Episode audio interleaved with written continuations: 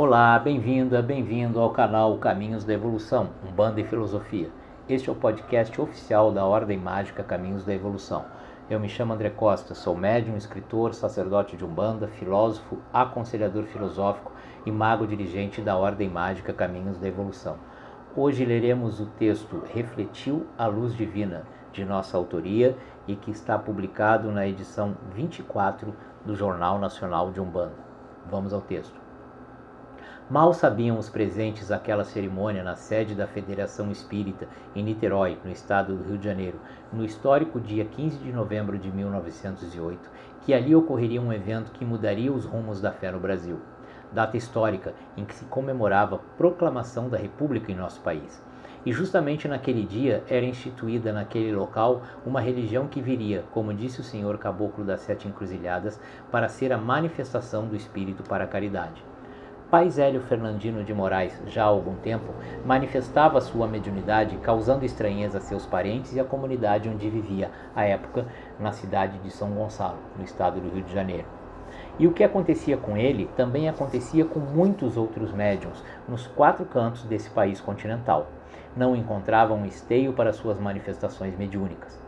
Então, parece óbvio que os mestres magos da luz, dirigentes da nossa religião, encontraram nela a solução para tal problema. E se aquele evento que habita o íntimo de todos os umbandistas até hoje foi um marco para a fé neste país, exatamente porque anunciou uma religião que viria falar ao povo através do povo, ou seja, de arquétipos historicamente discriminados em nossa sociedade, como o negro e o índio, por exemplo, trouxe também uma nova esperança à fé das pessoas nascia em solo brasileiro uma manifestação de fé em Deus que, na sua origem, abraçaria todos sem qualquer tipo de discriminação. Uma religião que passou a atuar, daquele momento em diante, no tempo, como grande remédio para a cura das feridas adquiridas pelos espíritos humanos durante as suas jornadas. Mas também no tempo, esta religião seria, e realmente tem sido, ao longo da história recente, uma aceleradora das evoluções daqueles que a procuram, uma bloqueadora de muitos males que assolam a vida das pessoas e uma orientadora àqueles que sentem necessidade de renovarem-se e trilhar corretamente o caminho que leva de volta aos braços do Pai Maior e Divino Criador, Senhor Deus. Mas, voltando ao evento de fundação da nossa Sagrada Umbanda, Naquela data, que foi e sempre será um marco para a fé do povo brasileiro, em dado momento, Pai Zélio anunciou que faltava uma flor naquele ambiente. Levantou-se, foi ao jardim e voltou com uma rosa que colocou à mesa. Aquele ato simbolizava fé e amor, primeiro e segundo sentidos da vida, primeira e segunda linhas de Umbanda manifestadas já nos primeiros instantes da nossa sagrada religião no plano material. Além disso, anunciava-se ali uma doutrina espiritualista, cultuadora de Deus Pai através da natureza mãe e das divindades manifestadoras de seus poderes divinos, os sagrados orixás.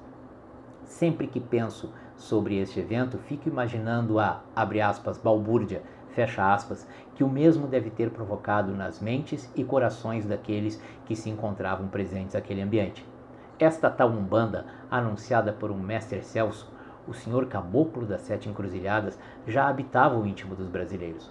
Uma prova concreta disso foi o segundo dia de manifestação da nossa religião, em 16 de novembro de 1908, na casa de Pai Zélio Fernandino de Moraes, em São Gonçalo, no estado do Rio. Naquela data também histórica, onde aconteceu a primeira sessão ou engira de Umbanda, às 20 horas, uma multidão encontrava-se à frente da casa de Pai Zélio e usando um termo comum àquela época e apropriado para o momento, alguns, abre aspas, milagres, fecha aspas, ocorreram naquela modesta residência. Porém, os milagres que aconteceram naquela noite nada mais eram do que trabalhos de magia e cura, comuns até hoje, diariamente, nos templos sagrados de Umbanda por esse Brasil afora. A fundação ou a oficialização da Umbanda no plano material, após seu amadurecimento no plano astral por mestres magos da luz que nos orientam nos trabalhos religiosos, foi, naquele momento, o alicerce de um movimento de fé, que servirá de base e apoio para a nova era que se avizinha. Muito mais do que religioso, um movimento de fé é aquele que trabalha pela evolução humana sem prender quem quer que seja a seus dogmas. O grande marco da espiritualidade renovada no planeta, de agora em diante, chama-se Umbanda. Sei que serei chamado por muitos de ousado, presunçoso ou outras qualidades do gênero, mas a história comprovará essa minha convicção.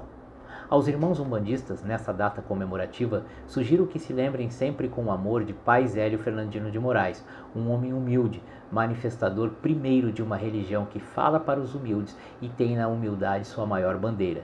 E também reverenciem sempre em seus trabalhos religiosos o Senhor Caboclo das Sete Encruzilhadas, o mestre mensageiro desse movimento religioso, a nossa sagrada Umbanda fé, amor, conhecimento, equilíbrio, ordenação, transmutação e criatividade. Sete linhas de Umbanda, sete sentidos da vida, sete luzes divinas. Em 15 de novembro de 1908, parafraseando o nosso belo hino, refletiu a luz divina com todo o seu esplendor. Refletiram-se as sete luzes divinas, a luz da fé, a luz do amor, a luz do conhecimento, a luz da justiça, a luz da lei, a luz da evolução e a luz da geração e da vida.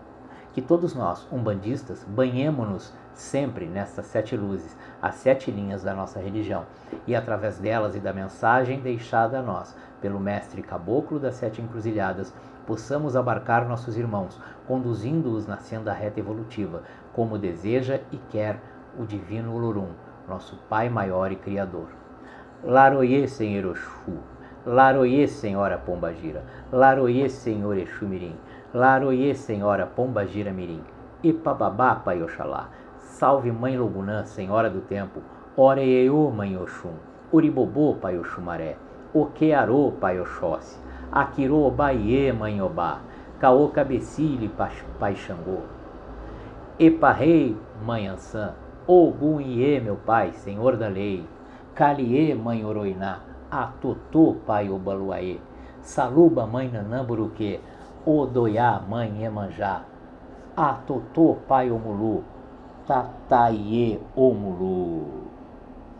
Bem, esse foi o texto Refletiu a Luz Divina, que fez parte do editorial da edição comemorativa do Jornal Nacional de Umbanda, edição número 24, lançada em 15 de novembro de 2011.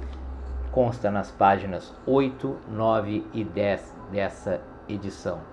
Fique com o nosso Saravá Fraterno.